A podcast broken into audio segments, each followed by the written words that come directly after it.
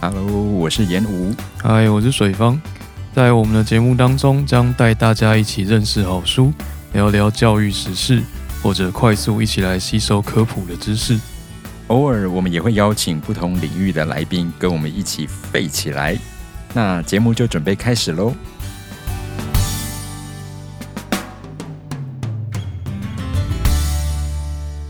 欢迎收听斜杠废七，我就飞那大家安安。安安，今天这一集呢，我们要来聊的是这本书，叫做《北光》。是的，横山秀夫的《北光》，原神出版这样子。那横山秀夫是我个人还算有在 follow 的作家，这样子还蛮喜欢的。那我之前看过他的，好像有三本书，分别是《影子的季节》、《半自白》跟《登山者》。那他是一个社会派的推理小说家，社会派是指啊、他社会派他比较注重处理社会问题，跟重视写实这样子，跟传统的本格派不太一样。本格就是呃注重推理本身，嗯哼，所以他，嗯，他这个是推理小说吗？因为它毕竟还是会有呃，它毕竟还是会有可能会有杀人案件，它不，它可能不一定会有杀人案件。那如果他有杀人案件的话，他的重点不在那个推理谁是凶手，他的重点会放在那个犯人为什么要杀人啊，或者是之类的。嗯哼，所以就是社会问题的本对身。对对对对，就是侧重的重点会不太一样。 OK，嗯，好，那所以这本书今天为什么水方会想要跟听众朋友介绍呢？它大概是怎么样的书？然后你觉得它有什么地方是比较吸引你或印象深刻的地方？是，那因为他是横山秀夫老师，他二零二零的新作品这样子，然后基本上看完觉得很好看，所以就来推荐给大家。那他的主题是写关于家的事情，就是在探讨什么是家这样子。那另外一方面，我个人小时候还蛮喜欢看那个《全能住宅改造网》这个节目， OK，各种浮夸的改 造。对，就是好像就是花很多钱的改 造。嗯哼对，然后他这本书的主角是一个建筑师，这样的是一个蛮难蛮难得一见的一个职业， 所以就是推荐给大家这样子。好，所以这一本的话，呃，它是在讲如何盖房子吗？还是说怎么样？他在讲一个建筑师在想什么。好，那你可以先跟大家介绍一嗯下嗯嗯这个故事大概内容吗？好哦，那他就是主角就是一个建筑师嘛，然后他在泡沫日本泡沫经济前就是前景一片大好，这样就是每天就是熬夜工作，然后接不完的案子，然后就是意气风发这样子，一直到泡沫经济过了之后，他就是失去很多的工作机会，然后就是没有办法想要有工作就有工作，他只能委屈的接一些低阶的案子，然后开始放弃他身为一个建筑师的理想这样子。然后后来他的好朋友都看不下去，就邀请他去他的事务所一起打拼。那到了朋友的事务所之后呢，他就接到一个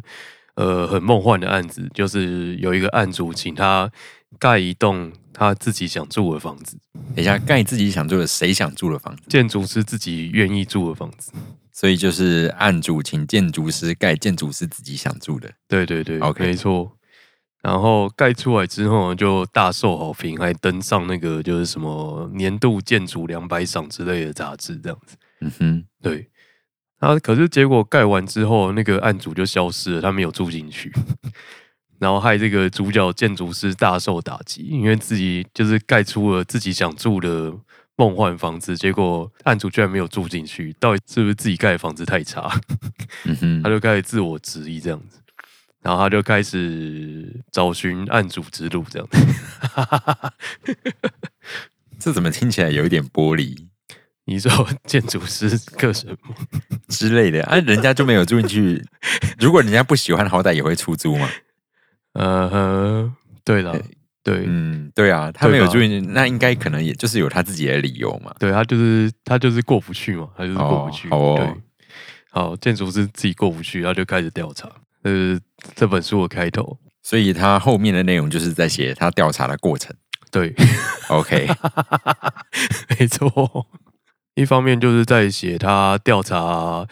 这个消失的案主的过程，然后另外一方面就是顺便帮你介绍一下建筑师这个职业的辛酸血泪，这样子。那这本书感觉是以建筑师为主体写的嘛？是的，那作者他会选这个题材是，他有特别了解吗？还是说建筑师这职业对作者有什么样的意义嗯嗯。存在吗？嗯，我是看那个横山老师的一篇专访里面啊，他就是说他就是租了一间套房当做他的工作室这样子。结果工作室本来只是用来工作的地方嘛，你通常呃晚上休息还是会回原本的家里睡觉。结果他租了工作室之后，就把工作室当成家这样住下来，就原本的家的地方，他一年就只有回去十几次。就是平均一个月可能一次这样子。对对对，他就觉得这样的呃倒错的人生，就是好像蛮值得反省的这样子，带给他某一些启发。他就想说，嗯，是不是建筑师再怎么用心盖一栋房子，如果里面的人不用心生活的话，那就是家的样子没有办法好好的维系下去，这样子。就他得到了这样的体悟， 嗯哼，因为家这个东西本来就看你要怎么定义啊。是你可以以把它定义成有实体的这个叫叫做家的物件，对对对，你也可以把它定义成家，它是一个人跟人之间是的抽象的抽象的关系。新的连接这样子。 对，那或许你喜欢自己一个人生活啊，那那个让你觉得自在舒适的空间就是你的家，是是之类的没错。对啊，就是不同的层面嘛。对，那可能作者比较传统一点点了，嗯哼，对所以这就是一本在讨论呃家的样子的一本书，这样子，因为它里面描述了很多家庭的各种不同的样貌。那刚好严武先生最近在看房子， 然后我来顺便采访一下严武先生对房子的需求。看房子，应该说现在其实也没有办法买房子这件事情， 是是，但就我是至已少经开始看了。 就是加减看一下这样子。嗯嗯嗯，那看房子这件事情，因为其实像对我的话，需求是很明确的，是就是未来再怎么样生活的人数都不会多到哪里，是嗯，就是也不会有小孩嘛，是，所以基本上首先看的一定是猫的部分，呃猫的部分，当然是要注意 啊，所以平数不能太小，嗯要嗯嗯，但我指的不不要太小，就是就是一你大般概够两三个人生活的那种大小就好了， 好对，然后房数的话，当然希望最少就是两房，是，如果可以的话，最好再来个加一，嗯哼二加一或三方啊，嗯哼然后再来地理位置。基本上哦，就是当老师没什么好赚的，嗯哼，所以基本上不要去想住在什么蛋黄区之类 OK 的没有这种事情 OK，哦。那反正就是一些边边角角的蛋白区，住在啊，郊可能区连这蛋样白都不是之类的。 OK OK，对，大概就是这样子。然后，但是加减可能希望交通还是不能太不便利啊。嗯嗯嗯，嗯对，所以说基本上有的看啦，要慢慢看这样。了解对啊， OK，当然也希望说以后那个加一的空间有没有？我们讲嗯二加一，那个加一的空间，哎，可以来到我们的录音室啊 OK，之类的，哦是不是哟哦很棒？哟，厉害厉害，期待。 好哦，那因为我个人一直都住家里啊，所以就是好像不太会面临到这个问题。那应该是说，即使你有搬过家啊，要搬到哪里又不是你可以选的。对了，是没错，对。哦，好像因为我们现在那个家就是那叫什么，叫做祖厝吗？周厝是这个、嗯是有这个字吗？有啊有啊，哦哦，那应该就是会一直一直坐在那边了。对，嗯，所以现在你住的地方那个地是你们家的，嗯，对，那一块地是你们家的。哦，就是那一区，就是大家呃，就是很多人家的地这样子，所以嗯就是我们家有一份这样子。哦，所以就会分到一户这对样。对对对 OK。所以对，如果哦，没所有、以等于你们住的是地主户的概念。没有意外的话，应该是这样子。 OK，对，好，除非我就是之后要搬出来住之类的，嗯哼，那这个再说啦。再看看啦啊。好，那我们刚刚讲到说，就是主角为了要把他案主找出来，他就就是东奔西跑了起来，这样子。对，然后他就开始一边到处找案主，然后一边开始回顾他自己的人生这样子。那主角呢，他的爸爸就是盖水库的，这样水库的工匠，所以他从小就是盖完 A 水库之后，就搬到 B 地点开始盖 B 水库，盖完再移到 C 地点盖 C 水库，所以就是一个从小就开始漂泊的一个人生这样子，所以都是住在公寮里面。就是从小嘛，嗯，对，从小都住公寮这样，然后也没有所谓的故乡的概念，然后因为公寮都是用他们公寮好像是用混凝土盖的啦，所以他对混凝土建筑就是情有独钟，然后刚好水库也是用混凝土盖的嘛，嗯哼，对，所以他就是喜欢那种呃比较冰冷的建筑形式， OK，对，所以它建造的过程，它都是盖混凝土，不会去盖什么木造房屋就对了。呃，对，他的初衷是这样子。 OK，对，初衷是这样子。然后好像就是日本的公寮会把窗户开在北边，嗯哼，嗯，公寮开在北边哦。对，我也不知道为什么，对对啊，明明以日本的纬度，应该要面南才会有光。，对，可我不知道，就是他就是就是说他家他他住的公寮的窗户都开在北边，哦 OK，对，所以它的光就是淡淡的，嗯哼，然后就是这样洒进来，然后呃冷冷的这样子，然后这是他的童年的印象。你对童年印象都是会怀抱着很深刻的回忆嘛？所以他在他的那个得奖的那个房子就用了这样的设计，他在北边开了一个非常巨大的窗户， 让北光洒进来，这样嗯哼，对，还蛮酷的。所以在帮别人设计的时候，也做了这个莫名其妙的。呃，对， 他就尽其所能的把北光引到家里面， OK，对。既然阳光不会直射，我就把窗户开大一点。对对对，这真的没是 错没 OK，错，就是有一个很很巨的窗户。好，那之后他就是结婚了嘛，他有曾经有一段婚姻这样子，然后他的太太是大家庭出来的，然后他他的大家庭住在木造房子里面，所以就是以一个温暖的设定， 就是木造房屋嘛，然后再加大家庭，然后定居在某个乡下的一个设定，嗯哼，对，后来这两个人结婚了，然后有一天就是主角跟太太说：“嗯，让我为你盖一栋房子吧。”然后主角就是就是想要盖心目中想要住的房子嘛，所以他一定会想要盖混凝土房子。是，对，结果跟太太想要的不一样，太太一定是想要木造房子嘛。嗯哼，然后就吵，就是在梦想上面不合， 然后就以此为契机，然后就慢慢的渐行渐远，最后离婚了。这样子，嗯哼，对，是一个奇妙的家庭悲剧。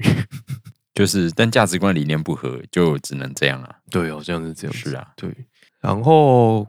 因为他要去调查那个案主嘛，然后案主他在他帮他盖好的房子里面，就是几乎什么都没有留下来，他只留了一张椅子，这样一张很特殊的椅子。然后他就用这个当做唯一的线索，开始他的调查的旅程。但一个椅子可以调查什么？因为好像真的是一个很有名的椅子， 很有名的椅子，对，好像是一个很有名的椅子。上面是有镶钻还是签名什么东西？好像就是造型很特殊，造啊型哈特殊的椅子这样子。然后他就循线调查，发现是一个叫做呃陶特的工匠设计的椅子这样子。陶特，那是真实有这个人吗、嗯，真的有这个人。 喜欢 o k 对，啊因为日本小说家都喜欢掉书袋嘛，就是他喜欢就是在书里面就是用一些典故，对，他就在这边用了陶特这个典故。那陶特他是呃德国人，然后他是嗯是德国，对，他是德国的，诶，不对，应该说陶特是犹太人，然后他住在德国这样，他为了避祸就到了日本。然后在日本就定居下来。也没有定居，他就是在日本住的那一段期间，就把德国的一些工艺的理念，就是去那边教日本人，对日本人的影响很深，这样子，然后造就了日本的我们现在对日本人的那个职人的印象，就是每一个东西都会做到非常好，然后很注重细节，这样子。就是每一种职业或工艺都可以磨成金这样，对对对都可以有人磨成金，嗯对对，就是受到陶特这个人的影响很深。所以他在日本是一个非常知名的人物。好像还好，就是呃，就是虽然它很重要，可是不知名这样子。然后作者觉得不应该让它那么不知名，所以要把它写到小说里， OK，对，就让大家都再次可以认识它这样子。好，所以我们现在认识了。呃，对 OK， ，OK，这样我觉得这样也蛮好的，就是透过小说作品来让大家重新认识一个重要的人物。像是小时候看那种国新卫视啊，它都会有播那种就是就是什么日本做的零件啊，然后到国外发扬光大啊、或者是还有那种料理东西君啊，就是从每一样食材的产地开始介绍啊。嗯哼就日本人真的很重视那种不管什么东西都做到最好的精神， 嗯，像我在看那个啊《十几之灵》， 是精致令啊。对，在前面的集数里面，嗯，其中就有一个是家族专门在做荞麦面，哦，OK 对 OK，你就会看到对荞麦面的工艺嘛，了解了解，然后再来也会有寿司的嘛，是是是。对 啊，说到寿司，我小时候就是看酱太的寿司长大的，印象最深应该就是芥末的部分吧。嗯哼， 对，就是他有去那个看那个芥末田，那样那叫芥末田吗？呃，种芥末的地方嗯，。啊中芥末的地方，对，就是什么很讲究水质啊，然后就是一定要要给他听贝多芬，呃，这我是不太清楚。OK，反正酱太寿司也是任何材料都非常讲究这样的。嗯哼，对，嗯、很佩服日本人。 好，那以上是这本书前半的部分这样子，然后后半它有加了一个新的东西，就是这个主角的建筑师事务所，他们要参加一个呃公共建设的竞图比赛这样子。然后他是要盖一座美术馆，帮一个已故画家设计的呃纪念美术馆这样子。所以他是公部门的发包案件，啊感觉对是对对对，没错。好，那他们要纪念的这个画家呢，他生前其实非常不想要获得肯定，他画完画就把画堆在自己家里面，然后从来没有呃对外展出过这样子。那就跟要参加竞图比赛的这些建筑师，就是呈现一个很强烈的对比，因为这些建筑师把房子盖出来以后，都希望能够被世界看见，然后能够被记住这样子。是啊，不过这画家既然画都没有展出，那怎么后来会有人知 道？嗯、总之会被挖出来吧。 所以就是各种那个死掉之后才成名的老梗。对对对对对，那他有写这个画家的名字吗？我没有查到，欸我我有去查，好像好像是虚构的，好像啦。对 OK 好像是虚构的画家。OK，好，那这本书既然都在讲建筑师了嘛，它后半节就开始讲呃建筑本身这样子。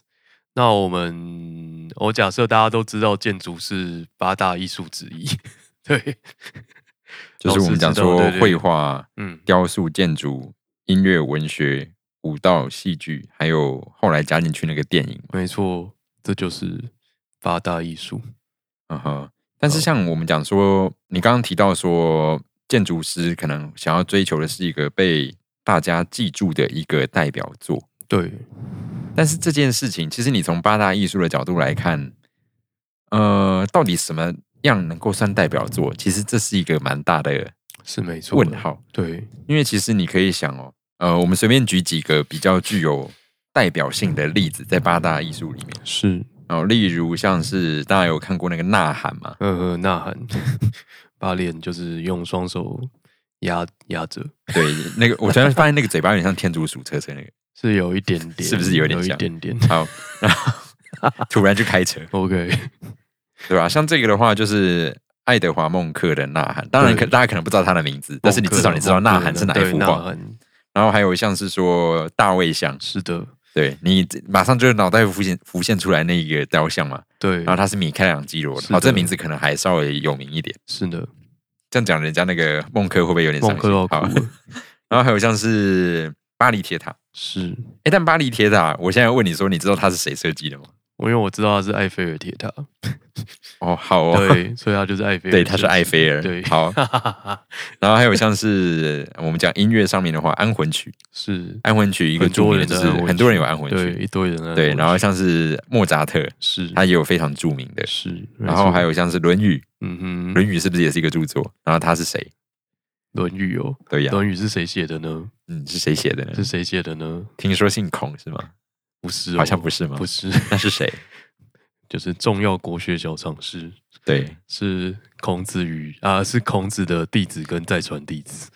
哦，对耶，对，不是以孔前我有子教本过人这个写的耶，没错，我真的全部都还回去没了。关系，就不是很重要。好，我们今天反正不来是一个孔子写的， 对，不是不是孔子写的，他只是孔子的语录呢。对对，孔 子语对，录所以是他的学生写的，学生写的。我对完现在完全想起来这件事了。 OK 学生写的。好，好，然后还有像是音乐上面还有像什么 天鹅湖，嗯，天鹅湖你马上就可以想到那个画面嘛，是然后垂死的天鹅，是柴可这是柴可夫斯基，是然后还有像是罗密欧与朱丽叶，是，莎士比亚的著没作错嘛嗯，这些都基本上你可以是把它作品跟人有一定的连接，是但是也有一些作品嗯它非常的有名，嗯但是你无法把它跟一个特定的人物连接在一起。嗯哼，嗯，我们可以想到的例子，例如像是说巴黎圣母院。嗯哼。巴黎圣母院前一阵子对了，对，对我知道，就是一群人盖的哦嘛，对，然后我们就会发现到说，其实它背后真的是花了很长时间，然后一群嗯不知道该怎么列出名字的人是，去把它盖出来的。对，但它是一个非常著名的著作嘛，对，对啊，所以说这时候名字这件事情在这些作品里面到底重不重要？嗯，对啊，可能就见仁见智喽。是啊，对，不过总是会有人想要留下名字啊，我想那呃无可厚非。是啊对对对，好，见仁见智。对啊，所以说，呃，追逐一个可以让你的名字流传到后世的代表作，这件事情到底重不重要，其实就非常看个人。嗯，因为老实说，你就是死后你什么都带不走啊。是没错。对啊，大家记得你又怎么样？ 你在那个死后的世界会是会过得比较好吗？ 也不会 啊。可能可能后代会比较开心啊，如果你有后代哦。呃，是对嗯，好像也只能这样讲。嗯，好，那后半就是讨论留下作品这件事情。那最后他到底有没有找到他的案主，然后还有他的案主干嘛不住他的房子？那就大家可以去看看书，这样子。所以书中是有交代这个。有有有 OK， ，OK，就留给大家看。好，那最后他非常令人开心的，他也有翻成日剧这样子，在二零二零年的十二月有上映，然后只哎所以有是刚上不久哎、对，其实是刚上不久，只有上下两集而已，非常的短，而且是由就是西岛秀俊大帅哥主演， 嗯哼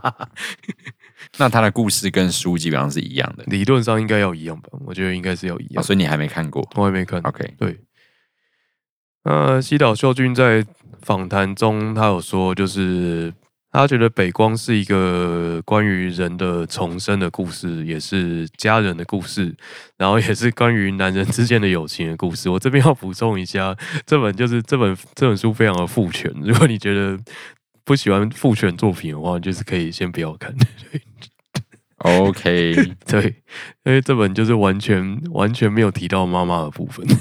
男人之间的友情故事，你大概可以想象，我猜可能就是那个在建筑师事务所，对然后对清一色对对看到都是男人，没错，没错，对，然后各种 就是交际，对。或者是在事业上面打拼的那种阳刚气是息是之类是，的，对，好啊整个事务所只有一个女的这样，嗯哼对。好，如果你没有办法接受的话，你就可以先先 pass。对，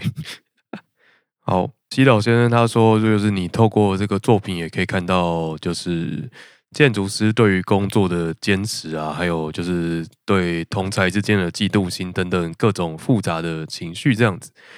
然后等到最后真相大白的时候，你可以看到主角的背后有那么多人的那么多的心意在这样子。那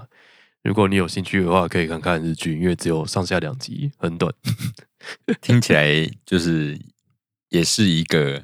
温馨结局的概念。算是温馨结局，对，算是一个温馨结局。嗯，对如果跟小说一样的话，对，如果跟小说一样，应该是呃勉强算 happy ending。对， OK，好，那就在此推荐给大家。嗯，可以看看北光，好，那今天大概就介绍到这边嘛。好哦，好啊，那如果喜欢我们的节目的话，请记得按下五星，然后嗯追踪订阅起来。好的，跪求五星，哦然后那就期待我们下次再见喽，好，感谢收听，下次见，拜拜，拜拜。